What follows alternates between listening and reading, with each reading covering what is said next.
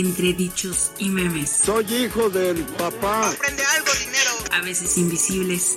Soy un chiste viviente. A veces nobles. Tal vez no funcionen burros. A veces molestos. Que no soy la la casa.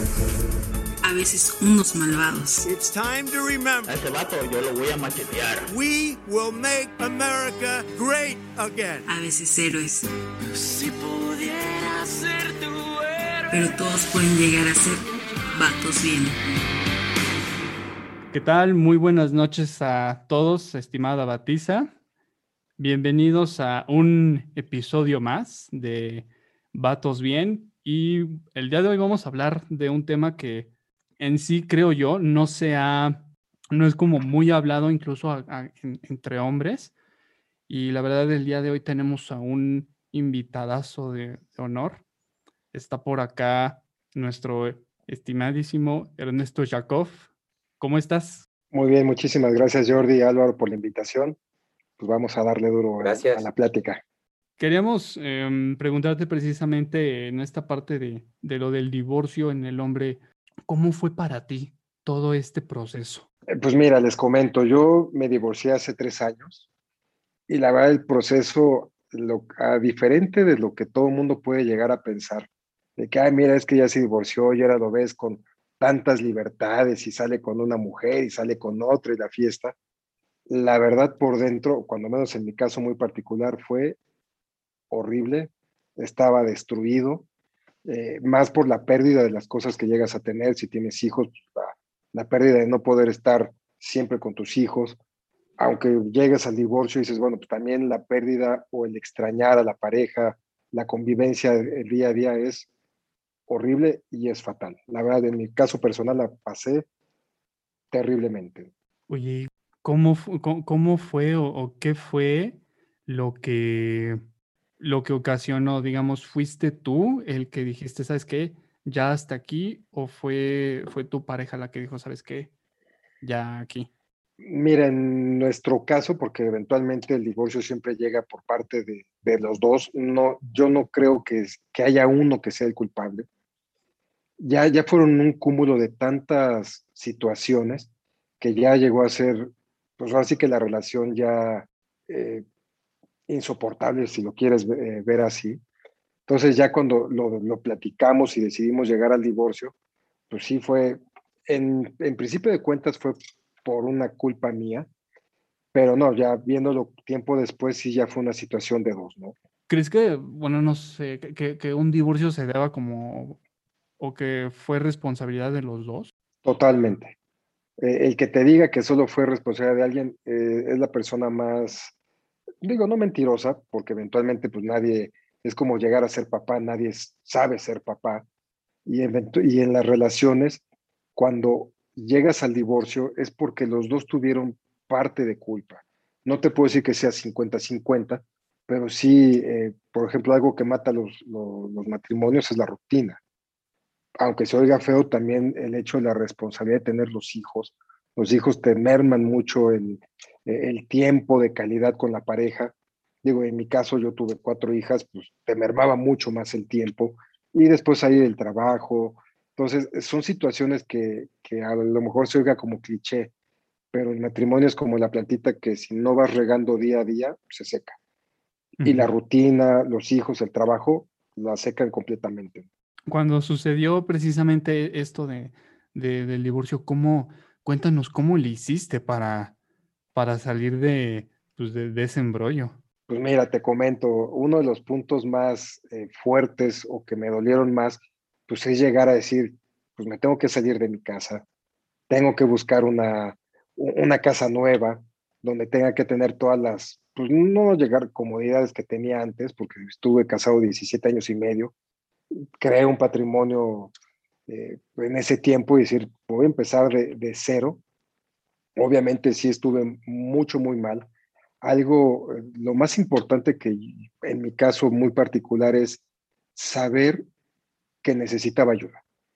O sea, primero el reconocer ese tema, decir, sí, puedo estar saliendo, puedo estar conociendo a amigas, puedo ir a, fiestas, pero no reconocer que estás mal, yo creo que es el primer paso, ¿no?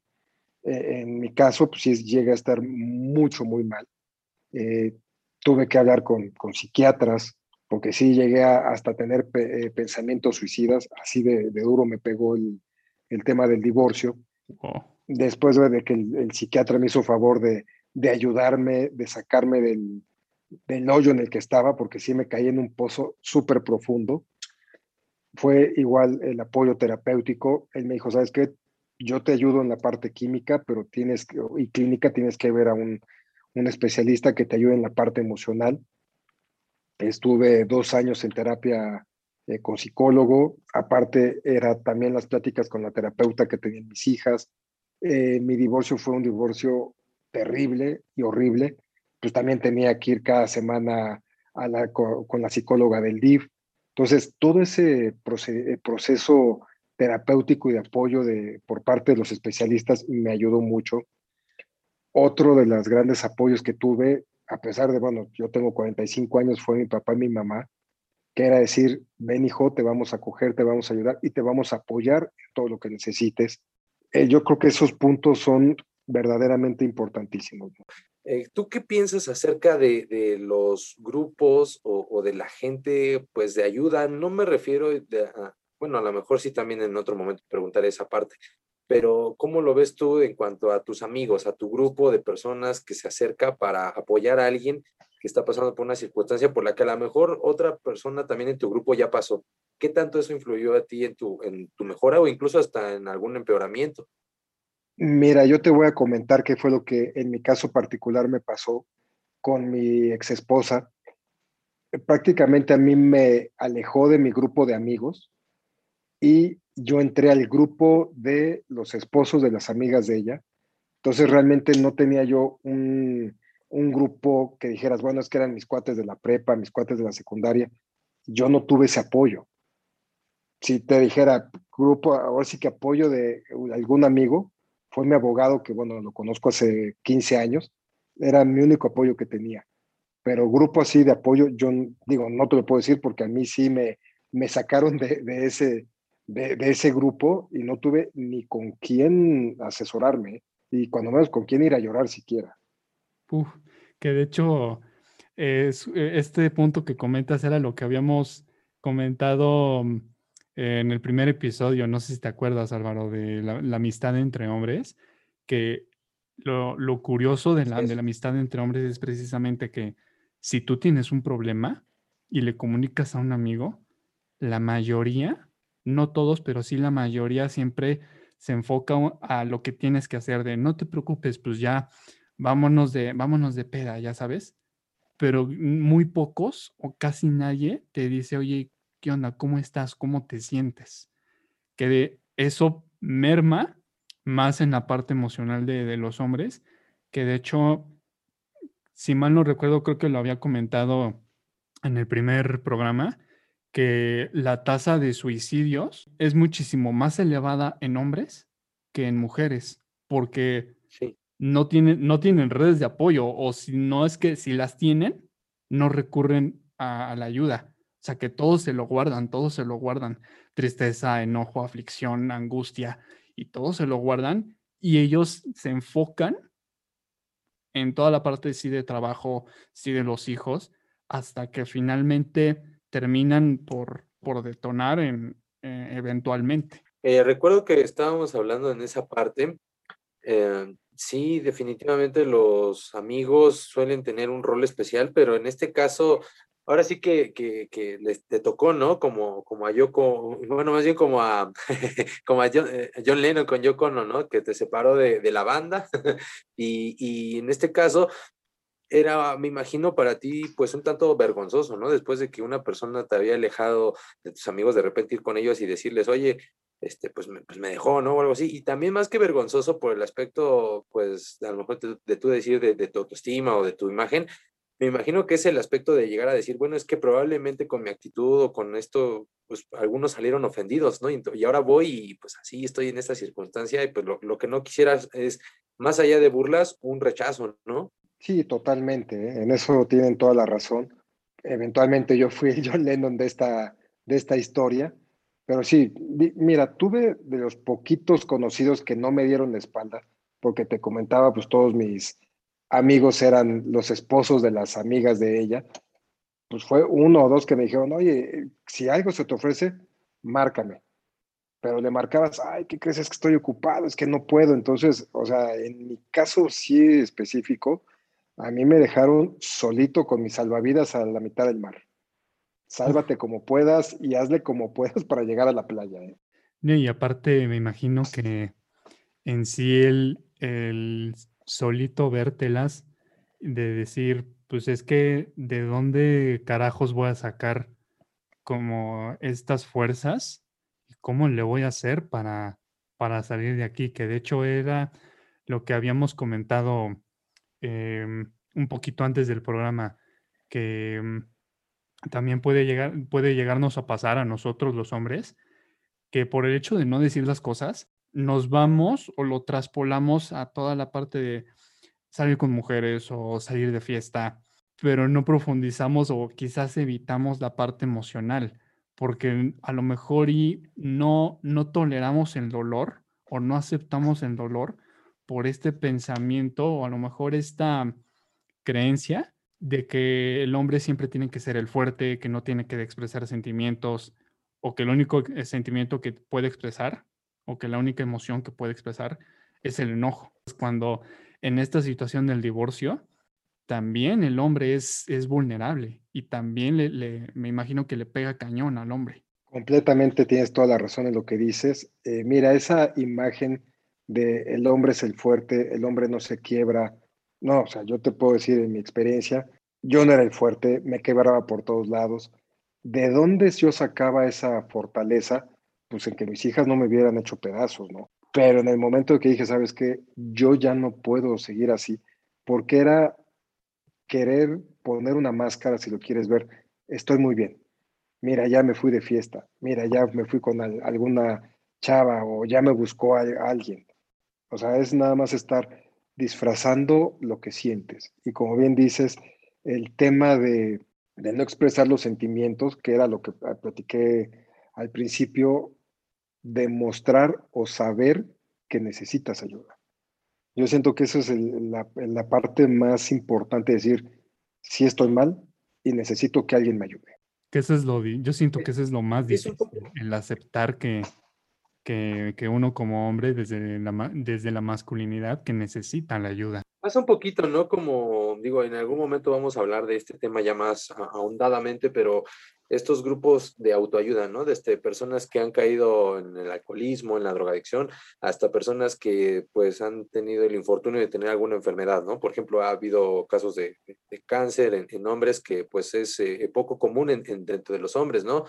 Eh, recuerdo, por ejemplo, la, película y una de las recomendaciones pop que teníamos en este espacio al principio es la película de eh, Fight Club, en donde justamente, ¿no? Ah, vemos a, un montón de hombres muy rudos, muy, eh, eh, sí, con esta armadura de, actitud muy, muy fuerte y muy pesada, pero que estaban compartiendo un dolor que incluso los quebraba, ¿no? Y los ponía a llorar.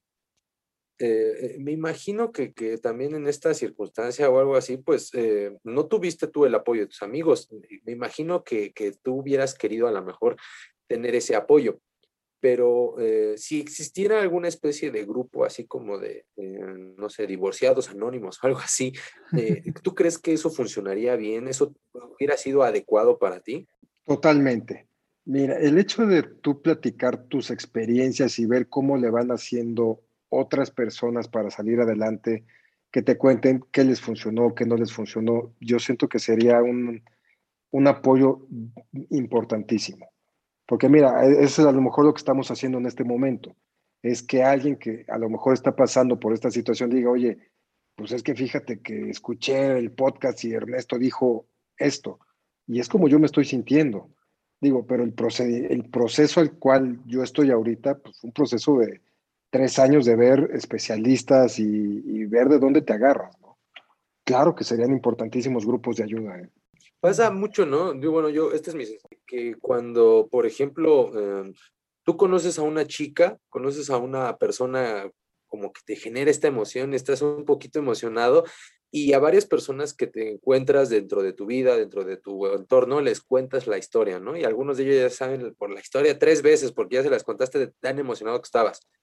También pasa un poco, ¿no? Con esto del divorcio, en algún momento me imagino tú que esa necesidad de querer hablar esta, este problema, esta circunstancia, te debe de también eh, pues generar después alguna especie de, eh, en, en, la radio lo llamamos cruda de micrófono, ¿no? Cuando decimos algo demasiado eh, imprudente al aire y ya después nos andamos arrepintiendo, ¿no? No sé si a lo mejor también te generará esta, esta situación, ¿no? De que estás platicándole tu historia a varias personas y después ya te genera un malestar de que a lo mejor las incomodé, a lo mejor no les gustó, a lo mejor ya los harté. También pega, ¿no?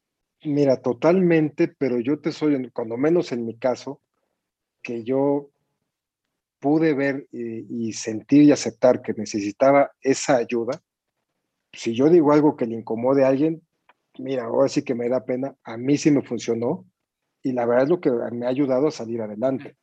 ¿Por qué? Porque son las experiencias y vivencias, que como dice el dicho, nadie experimenta en cabeza ajena. Claro. Pero el escuchar algo de alguien que sí le funcionó, y te ayuda, yo no veo por qué, digo, la van, espero que no me vaya a dar la cruda de radio, pero bueno, digo, cuento las experiencias como las viví, ¿no?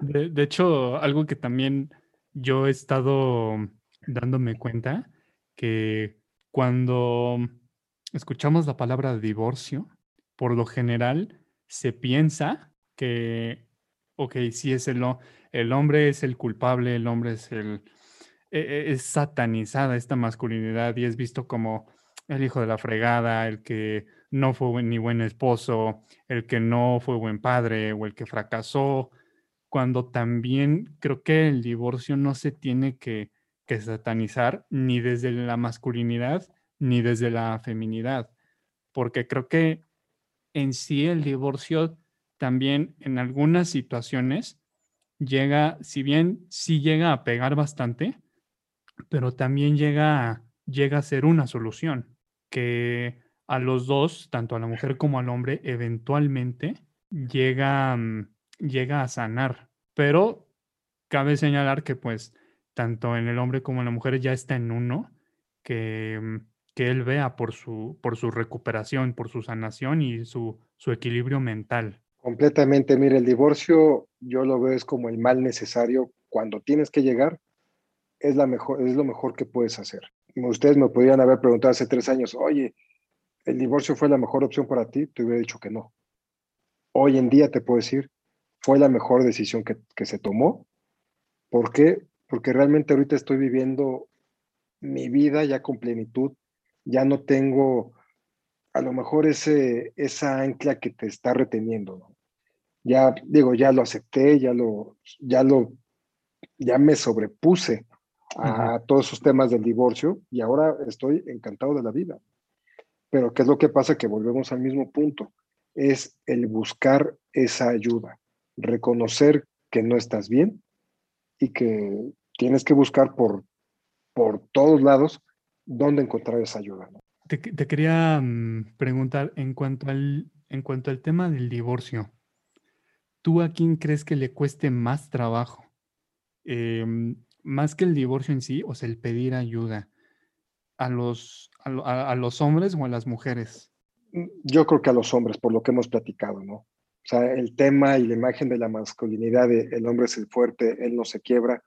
Yo creo que eh, el reconocer, y volvamos al mismo punto, que sí te quiebras, que sí necesitas ayuda, que eres muy frágil, porque en esos temas emocionales, la verdad, te dice cualquier cosa y te caes en pedazos, ¿no? Yo siento que el hombre, eh, el hombre sufre a lo mejor mucho más por ese estigma de él no se quiebra. Además de que también tiene constantemente que estar batallando un poco con esta, esta parte, ¿no? De que pues él es el, en un divorcio el hombre por lo regular es el, es el malo, ¿no?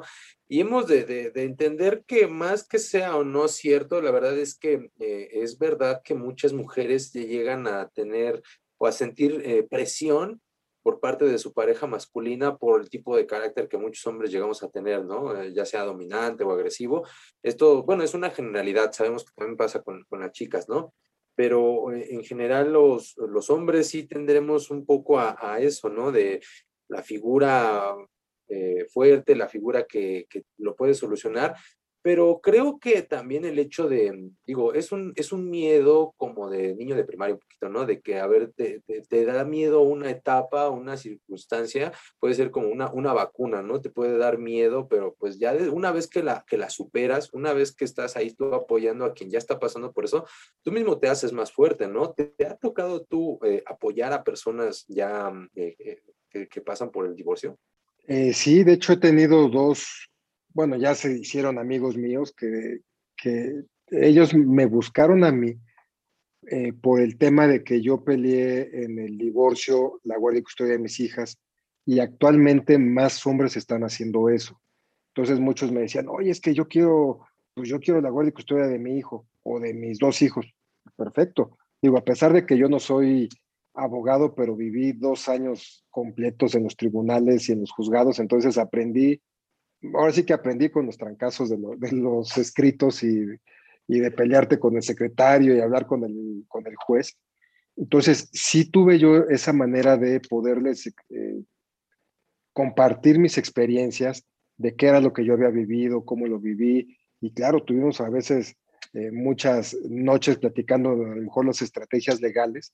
Y pues obviamente también ahí pues nos tomábamos unos, unos alcoholes y, y llegabas al punto de que ya se sinceraban y los veías y decías, es que yo así estaba hace un año, ¿no? O sea, así estaba yo hecho pedazos, pero tienes que llegar a ese grado de, de, de que se cayera ese muro que tienen, de que veme cómo estoy de fuerte, y ya cuando se cae y ya se demuestran quiénes son, dices, es que sí necesito ayuda.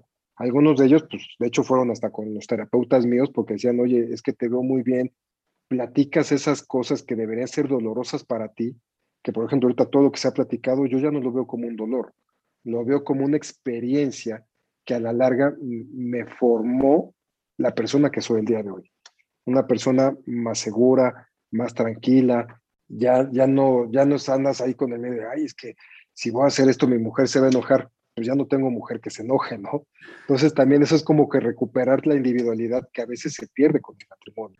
Quería preguntarte, Ernesto, una vez que, ok, ya sucedió el divorcio, ¿tuviste tú en algún momento que, que enfrentar o escuchar o enterarte, no sé, de, de, de críticas, ya sea de amigos tuyos, de conocidos o de conocidas tuyas, ya sea en el trabajo o en, no sé, en el gym o en cualquier otro lado? Tuve todas las críticas y los señalamientos que te puedas imaginar. Nosotros vivimos en un lugar muy cerrado aquí en Whisky Lucan y nos dedicamos a, lo que era el, el, bien raíz. Entonces, todas las amigas pues, se dedicaban a lo mismo. O sea, mi negocio se acabó porque nadie quiso trabajar conmigo, pues decían, ah, es que él es el malvado, es que él hizo no sé qué. Al final del camino, yo he logrado bueno, no yo, ella misma demostró que estaba, que, todo el mundo estaba equivocado, porque al, ver y conocer a la pareja de mi ex esposa, dijeron, pues es que cómo es posible que anda con alguien que era amigo de ellos. Entonces, sí, a mí me tocó ser el apestado de, aquí de donde vivo, y sí, poco a poquito la gente ha recuperado la confianza y, y digo, varias amigas de ella me dijeron, oye, ¿sabes qué? Me dijeron esto, te ofrezco una disculpa porque veo que no es así. Pero sí, me tocó ser, bueno, horrible. Me tocó ser el, apestado de aquí. Creo, que una de las razones por las cuales uno se siente súper bien y súper recuperado es precisamente por ese tipo de cosas, ¿no?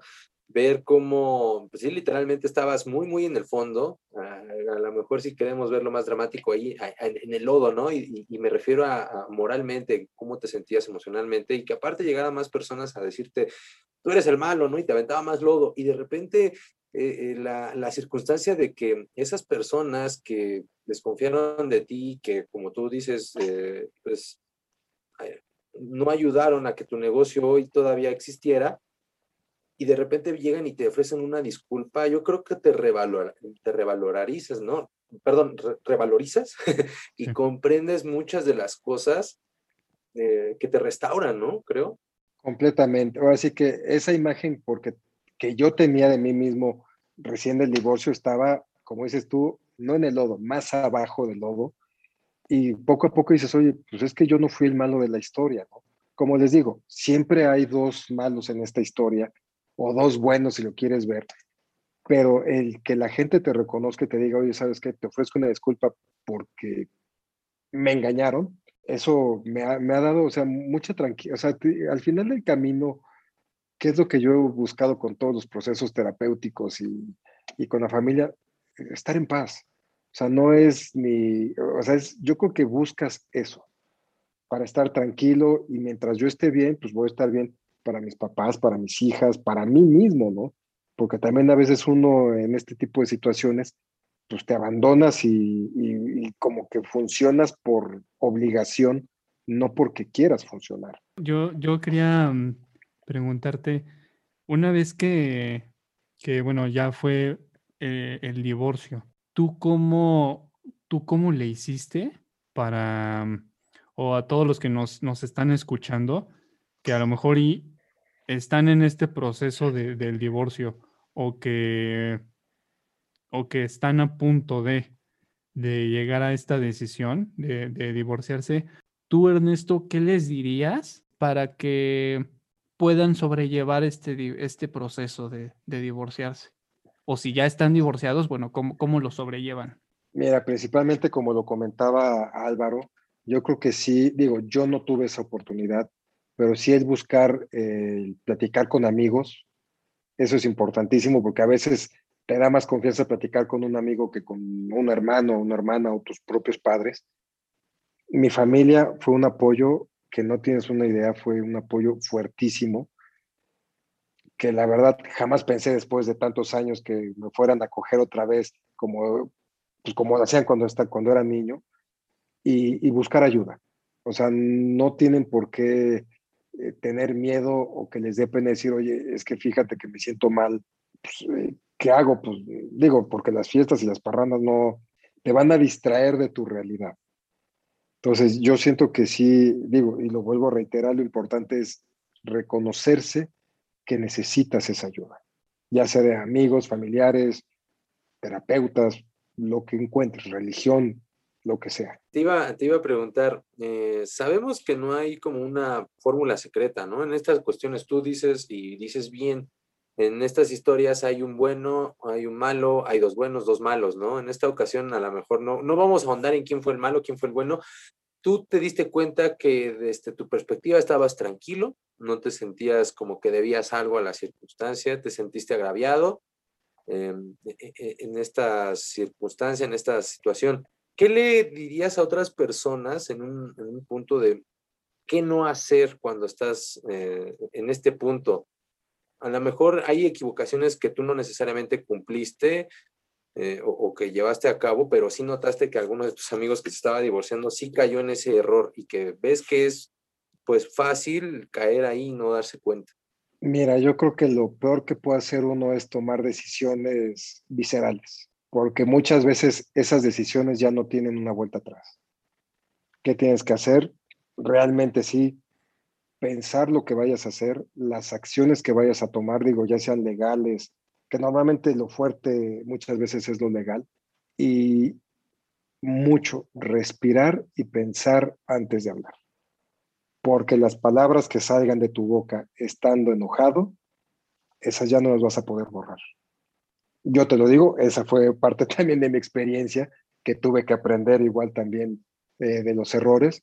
Es importantísimo pensar y no a, eh, reaccionar visceralmente. Mira, es que yo, es lo que les, les comentaba, eh, yo tuve muchos, no arrebatos, pero sí a veces decisiones o escritos en, los juzga en el juzgado que decía, es que pasó esto y ahí vas y avientas pues, la bola de porquería y te vas dando cuenta que al final del camino afectaste a alguien más. O, o a veces, digo, en, el, en, mi caso que tengo mis hijas, si llegar y, y, empezar a decir cosas que no debes decir de su mamá enfrente de ellas. O sea, también digo, yo sé que estás enojado, yo sé que estás molesto, yo sé que estás eh, con una depresión, pero esas son las cosas que digo que hay que pensarlas muy bien, eh, valorarlas muy bien. En ese momento digo, ahorita las entiendo y digo, qué metida de pata vi. Dije esto que no tenía que haber dicho enfrente de mis hijas. De las cosas que me arrepiento hoy en día. ¿Por qué? Porque al final del camino ellas sí lo, eh, lo registraron. Entonces te digo, ¿qué es importante?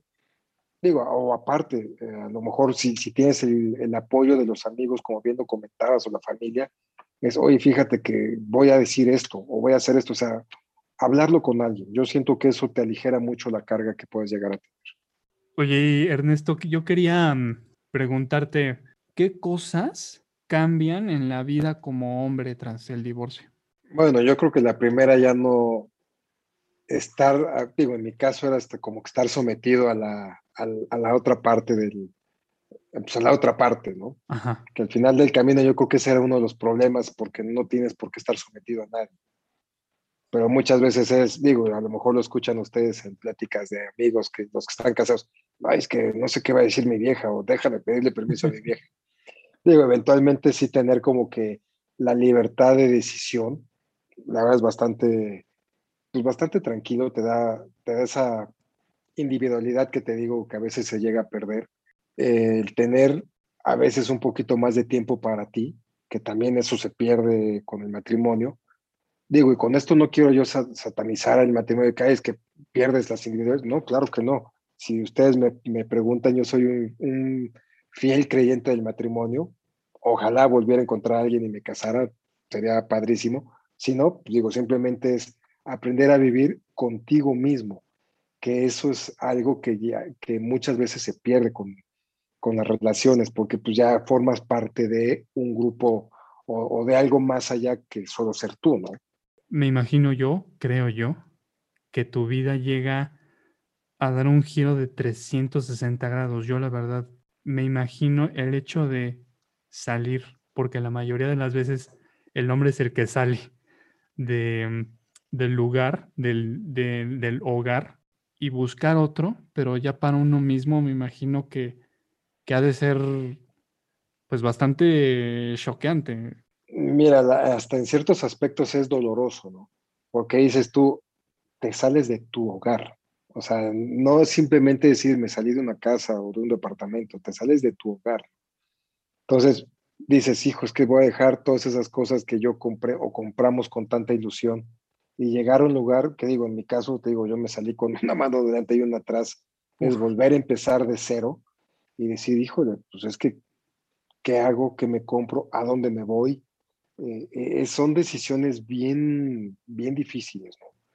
Es decir, ahora voy a empezar otra vez algo solo, porque al principio que dijeras, bueno, pues me voy con todo y se queda ella, pues no, es solito y es llegar a tener una cama que no es tu cama, bueno, que al final del camino sí es tu cama, llegar a tener un comedor que pues no es tu comedor, una, o sea, es un, sí, sí es algo muy eh, fuerte, ¿no? Pero bueno, pues al final del camino es lo que tienes que empezar a, a, ir asimilando y decir, pues esta es mi nueva realidad. Yo veo que hay dos formas de quizás ver o, sentir el, el divorcio, eh, porque por ejemplo, hay, bueno, a lo mejor hay más, ¿no? Pero desde este punto de vista está el divorcio del, pudo haberse evitado y el divorcio del eh, lo mejor era que ni siquiera se hubieran casado, ¿no? O sea, era tan inevitable que a lo mejor desde ahí se hubiera evitado, pero eh, eh, en, en, este caso no, no me refiero a tu, a tu, papel personal, me referiría yo más bien a ya que tienes la experiencia de convivir con otras personas que han pasado por tu experiencia. ¿Tú cómo verías esto que te, que te comento? ¿Es, ¿Es del todo cierto? Mira, yo digo, obviamente, como dices, el, el evitarlo sería lo, lo ideal pero ya cuando en esa relación ya te pasa por tu cabeza el yo ya no puedo estar con esta persona, a lo mejor lo conveniente es que nos separemos. Yo siento que ahí ya es un camino que ya no tiene regreso. O sea, ya el simple hecho de que yo creo que te pase por la cabeza ya está bien complicado. Y, y es que desafortunadamente todas las personas somos totalmente distintos y diferentes. Entonces puede ser que, digo, en mi caso, anteriormente a, a, al divorcio, yo ya lo había, yo ya había solicitado el, divorciar, el divorciarme de la, de la mamá de mis hijas y por alguna razón no se dio en ese momento y cuando se dio, yo ya estaba más claro que nada. Obviamente, ¿qué fue lo que me pasó? Dije, yo ya, yo ya llegué a ese punto de donde es inevitable el, el divorcio. Ah, ya estoy seguro, me voy a divorciar, no va a pasar nada el que llegue con esa intención yo creo que está equivocado, porque pasan todas las cosas que te puedas llegar a imaginar y desafortunadamente la gran mayoría son negativas. Pues sí, es- e- está fuerte esta situación. Bueno, yo al menos no, no, no, no, no soy divorciado, soy recién casado, pero pues también mi, esposa hace un poco se fue a, a- Gracias. Bueno, más bien de vacaciones, no, se fue a trabajar a Perú y ya lleva ya un ratito, y todavía le falta otro ratito, un mes y medio. eh, pues yo al menos tengo, tengo un gato, ¿no? Me siento ahí como relajado. Vivo aquí a la- cerca de la casa de mis suegros, o sea, y de repente me dicen, vete, vete a comer, ¿no? Saben que a lo mejor yo no tengo a veces tiempo de, hacerme de comer y me dicen, vete. Pero eh, en esa circunstancia, ¿tú cómo eh, lidiaste con tu soledad para aminorarla de forma sana? ¿Tú crees que es bueno esto de a lo mejor recurrir a alguna mascota, eh, algún, e- algún estudio más allá de un hobby o algo así? Mira, en ese aspecto yo tuve la oportunidad de hacer cosas que ya no hacía en- eh, cuando estaba casado. Digo, por ejemplo, yo soy arquitecto de profesión, ¿qué, era, qué es lo que hacía? Me puse a retomar algunos proyectos que tenía ahí eh, pues pendientes y pendientes de muchos años. Eh, como buen arquitecto me gusta el modelismo, me puse a armar todo lo que te imagines de la Segunda Guerra Mundial que me gusta mucho. Empecé a leer cosas que no podía leer, o bueno, no tenía el tiempo para leer. Eh, también los videojuegos, pues tenía así, consola. No, tan, no, no, hasta eso no tanto, ¿eh? Tenía mi, mi consola de PlayStation ahí a- arrumbada, llena de polvo, pues la desempolvé. Pero son cosas que al final del camino sí te ayudan en, en ese momento, pero son como que muy superficiales. O sea, sí, yo siento que necesitas cosas de fondo que te, pues no que te distraigan, sino que te ocupen la mente Claro. porque también ahí sabemos que pues, el ocio es la madre de todos los, los vicios y dices, chino, digo, a, a lo mejor en mi caso, anteriormente tenía una vida de párate cinco y media y es una y media de la madrugada y no te has dormido. O sea, era muy activo y llegas y dices, ¿y ahora qué hago? Tengo todo el tiempo del mundo. Me seguía parando a la misma hora. Y decía, voy ir al gimnasio, pues el gimnasio pagué un año, fui dos días. Entonces, digo, so- son ese tipo de situaciones que digo, también como bien dices, a lo mejor no tanto es el Playboy, pero bueno, pues igual, ahí pues mira, encontré algo y pues voy a ver, voy a ver si me acomoda. Pero te digo, son situaciones que, que son superficiales, que no te, no te ocupan la mente en lo que deberías. Entonces sí, digamos, sí, lo, lo ideal es algo más profundo. Completamente, completamente. Si es buscar algo que verdaderamente te llene y te mantenga la cabeza ocupada. Bueno, ya se nos, se nos está terminando el tiempo, pero vamos eh, a pasar a la parte de recomendaciones pop. Primero vamos con nuestro estimado Ernesto. El micrófono es tuyo. Pues mira, ah, hay una canción que verdaderamente cuando ando como que medio down me levanta, que es la canción de Capital Cities de Safe and Sound. La recomiendo ampliamente. Yo les recomiendo Here I Go Again de Whitesnake. Yo les recomiendo una canción que se llama The Day is Coming. Es como, pues, eh, yo, la, yo la utilizo para muchas cosas que son como inevitables o inminentes en mi vida, positivas y negativas. Eh, analicen la letra, está muy bonita, me gusta mucho, es de My Morning Jacket. Eh, les comento, se llama The Day is Coming.